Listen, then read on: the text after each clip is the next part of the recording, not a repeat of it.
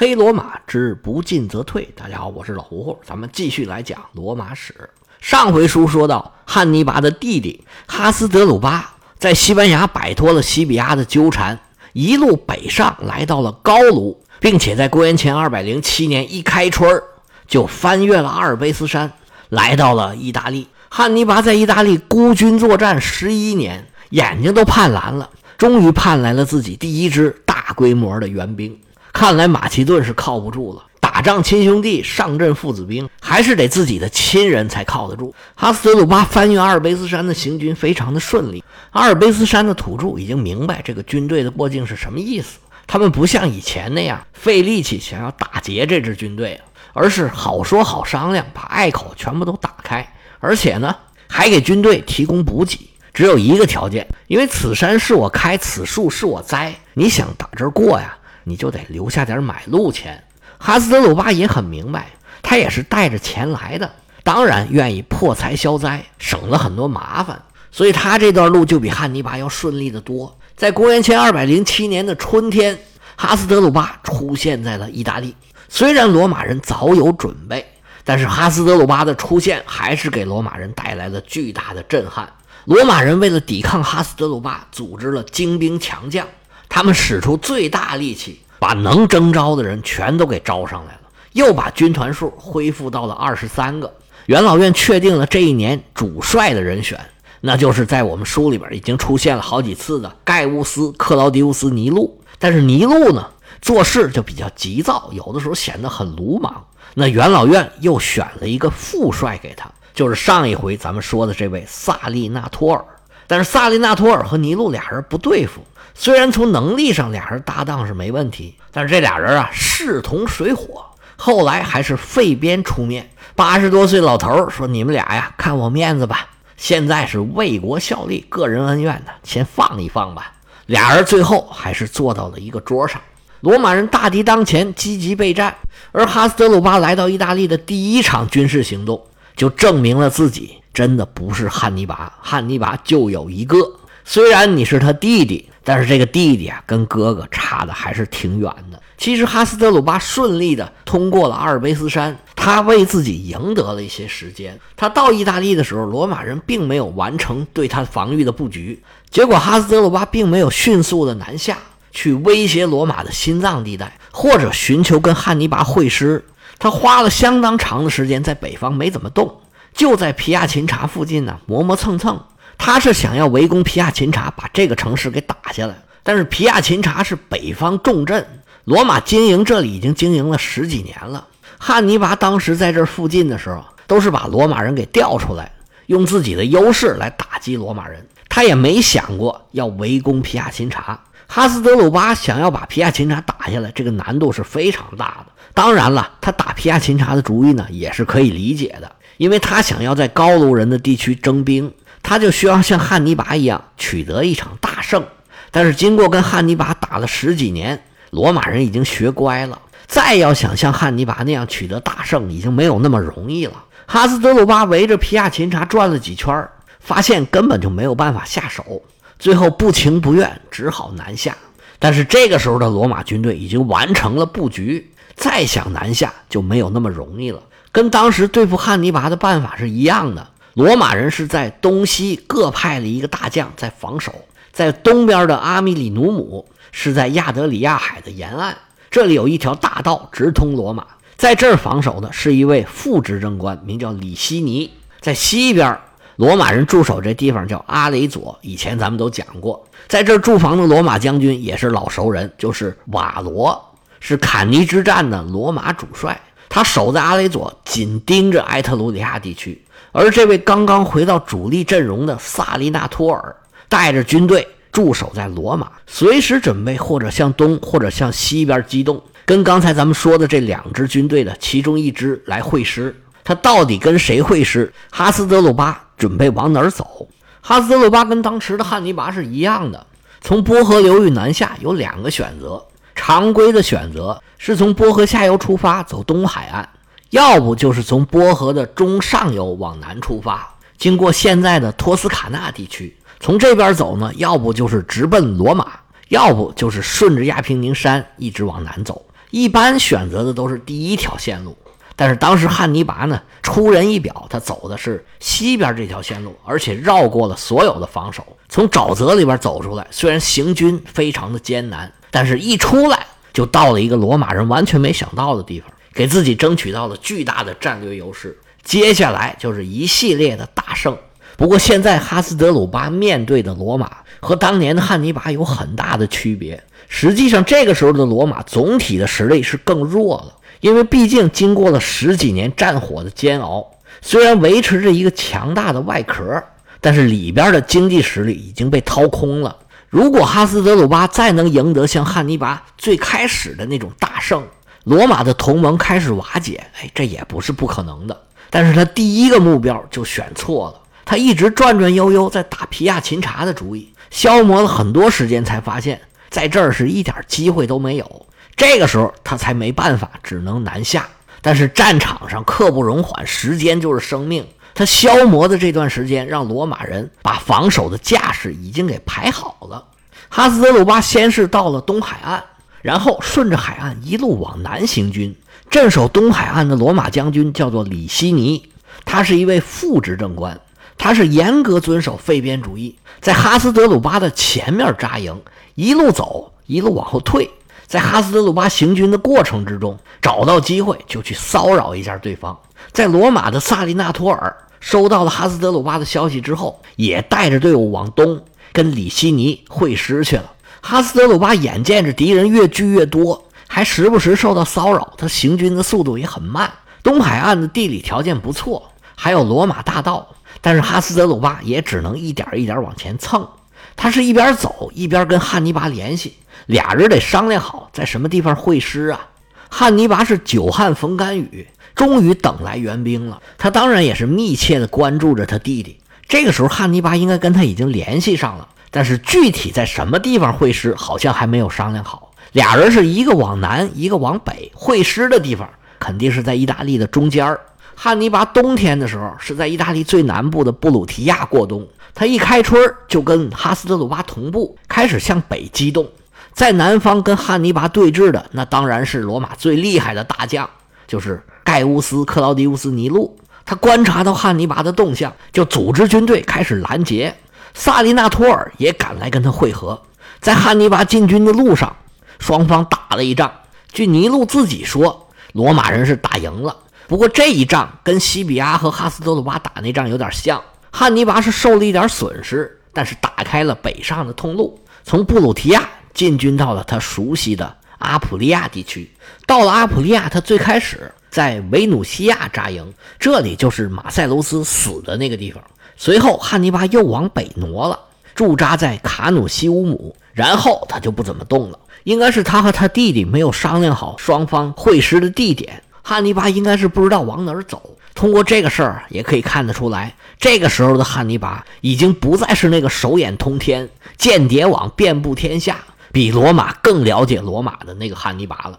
汉尼拔在这等的望眼欲穿，收不到弟弟的消息，而他弟弟就更不靠谱了。他派出的使者更是上演了一出闹剧。哈斯德鲁巴派出了六个骑兵去给汉尼拔送信儿。这六个骑兵啊，有两个努米底亚人，四个高卢人。他们也不知道汉尼拔在哪儿，就顺着意大利一路往南走。他们就知道汉尼拔是在意大利的最南边。但是汉尼拔的军队神出鬼没，他自己可能都不知道明天在哪儿。这六个人也真是不容易，随身带着哈斯德鲁巴的信，这一通逛啊，也真是怪难为他的。这几位长着外国人的脸，甚至连拉丁语都不一定会说，他们愣是从意大利的北方一直到了意大利的最南边。他们的目标是塔兰托城外的梅塔彭图姆。汉尼拔确实曾经在这儿待过。但是早就已经走了，哥几个一看啊，没有啊，当时就傻眼了。那怎么办呢？只有继续到处找了。结果找来找去，汉尼拔是没找着，他们几个被人家给找着了。这里本来就是前线，是罗马人关注的地方。你这几位一看这就是敌人呢，被人给盯上了，那还能跑得了？罗马人一审问，一打二吓唬，在身上这么一搜，嗯。这是敌军的最高统帅之间的通信呢，那可不得了！赶紧把这几位送去给尼禄了。尼禄正在带着军队监视着汉尼拔的动向。拿这封信一看，哦，怪不得汉尼拔在这不动了。原来他跟他弟弟失去联系了。汉尼拔在这等他弟弟的消息呢。你不知道你弟弟在哪儿啊？呵呵，我可知道。那他弟弟现在在哪儿呢？离这儿啊，还真有点距离。跟汉尼拔比起来，他弟弟真的差的不是一点半点儿。汉尼拔的敌人是尼禄，说摆脱就给摆脱了，一下子就到了阿普利亚那儿等他。而哈斯德鲁巴呢，哎呀，一步一个坎儿啊，他是顺着大皮靴子的后沿儿，一点一点往前走。这时候还没走到腿肚子呢，尼禄决定，我要跟汉尼拔玩一把计谋，我要在汉尼拔的眼皮子底下玩一把消失，先去收拾他的弟弟哈斯德鲁巴。就在当天，尼禄在军队里边挑出了六千步兵、一千骑兵，当天晚上夜里出发，神不知鬼不觉，开始了北上的急行军。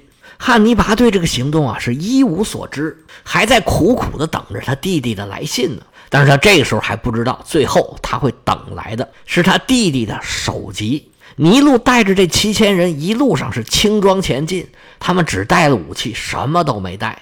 不过他在出发之前就已经发出消息，告诉周边的百姓：“我可什么都没带，麻烦你们沿路上给我补给一下。”结果在路上就出现了感人的一幕，在尼禄行军的这一路上，不断的有沿途的百姓，真是单食胡浆以迎王师，拿着吃的等在路边，竞相为罗马军队提供补给。他行军的路程超过四百公里，就算是急行军也得十来天。他这个行动的消息传到罗马，把一些元老可吓得不轻，说尼禄将军你也太冒失了。要知道你对面是什么人呢？那可是汉尼拔呀！他要是知道主帅没在阵中，那会有什么结果？想想都害怕呀！而且一旦让他把这仗再打赢了，他们兄弟俩兵合一处，现在罗马这个状况，要是再有几个罗马的同盟国倒向汉尼拔，这多米诺骨牌噼里啪啦一倒，罗马可就要完了。看来这费边老头说的没错呀！你也太鲁莽了。不过将在外，君命有所不受。尼禄将军带着七千人马狂奔四百公里，在塞尼加利亚跟李希尼会师了。萨利纳托尔已经早于尼禄先到这儿了。尼禄见了两位同事，就跟他们说：“我带着这些人呢，不要新搭帐篷，你们原来的部队调整一下，给我挤一点位置出来，不要让敌人发现我们有援军来了。我们明天就出门挑战，打他一个措手不及。”尼禄的两位同事嘴张老大啊！你们不用休息一会儿吗？你们狂奔这几百公里，士兵都累得够呛啊！马上就打仗能行吗？尼禄说：“哎，必须马上开打，要不然我们长途奔袭争取来这些时间就白费了。听我的，明天咱们就出门挑战。”萨利纳托尔和里希尼觉得这也有道理，行吧，就听你的。第二天，罗马人就来到阵前列队挑战。哈斯德鲁巴是一直想要跟罗马人打仗的，奈何对手啊是营门紧闭，我不跟你打。这回罗马人主动发起挑战，哈斯德鲁巴心里还纳闷呢，怎么回事啊？这是有什么阴谋吗？不管那个，咱们先出营看看吧。哈斯德鲁巴下令出门列阵迎敌，在自己的营地前把阵势列好了。哈斯德鲁巴往对面一看，虽然看不出来有什么明显的问题，但是似乎。好像跟平常不太一样。这时候啊，他派的去对方营地刺探情报的探子回来了，跟哈斯德鲁巴汇报说，没有发现罗马人有什么异样，只有一点非常奇怪：他们副执政官的营地吹号吹了一次，执政官的营地吹号吹了两次。哈斯德鲁巴听了这话，略微的反应了一下，然后心里一遮个，咕噔一下，这还没有异样啊，这可出大事儿了。原来罗马人的阵中只有一个执政官，现在出来两个执政官。那个执政官哪儿来的？咱都知道啊，罗马俩执政官，一个执政官现在在对付我，另外一个执政官是对阵我哥哥汉尼拔。现在这俩执政官都跑到我对面去了，莫非是我哥哥他？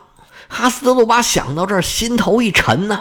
不行，这仗啊，咱打不了了，咱们呢，撤吧。哈斯德鲁巴白天跟罗马人对阵了一整天，一直也没有开战。他脑子想的就是晚上要怎么撤退。直到夜幕降临，双方也没有开战。各自收兵回营。哈斯德鲁巴这时候啊，就已经做好了逃跑的打算了。回营之后，哈斯德鲁巴立即下令收拾东西，准备走。不过大家呀，都得蔫吧悄的，让罗马人知道追上来可就麻烦了。军队的士兵听了命令，一头雾水啊，什么情况啊？今天出去站了一天，说是打仗，最后也没打，晚上就回来了。回来这就要跑，这是发生什么事儿了呀？不过既然主帅下令，那跑就跑吧。他们当时的位置在塞尼加利亚，这是意大利东海岸中部偏北的一个城市，在史书里边一般翻译成西尼加利卡或者叫塞纳加利卡，但是现在的地图上都标成塞尼加利亚。从这儿往北二十公里左右，有一条河叫梅陶罗河，现在还叫这个名儿。哈斯德鲁巴出来之后，本来是想往西往北走，在梅陶罗河上找一个合适的渡口，先过河去。至于过了河之后，他再想往什么地方走，那就不知道了。因为到最后这条河他也没过去，就好像一个人刚学开车的时候啊，他往前开啥问题都没有，但是一碰到要倒车。或者侧位停车的时候，就啥事儿都来了，各种剐蹭啊、撞柱子、油门当刹车呀，这事儿都少不了。一个人在一个事儿上到底是什么水平，你不能看他平常，没碰到问题的时候都是好好的，结果一出现稍稍有点异常，需要危机处理的时候。这个人的能力水平就原形毕露了。哈斯德鲁巴当时率领大军从阿尔卑斯山过来的时候，看起来跟汉尼拔是一样一样的。当时还真是把罗马人吓得不轻。但是这次在夜间撤退，他真实的水平一下就暴露出来了。所谓“龙生九子”。九子不成龙，每一个跟每一个都不一样。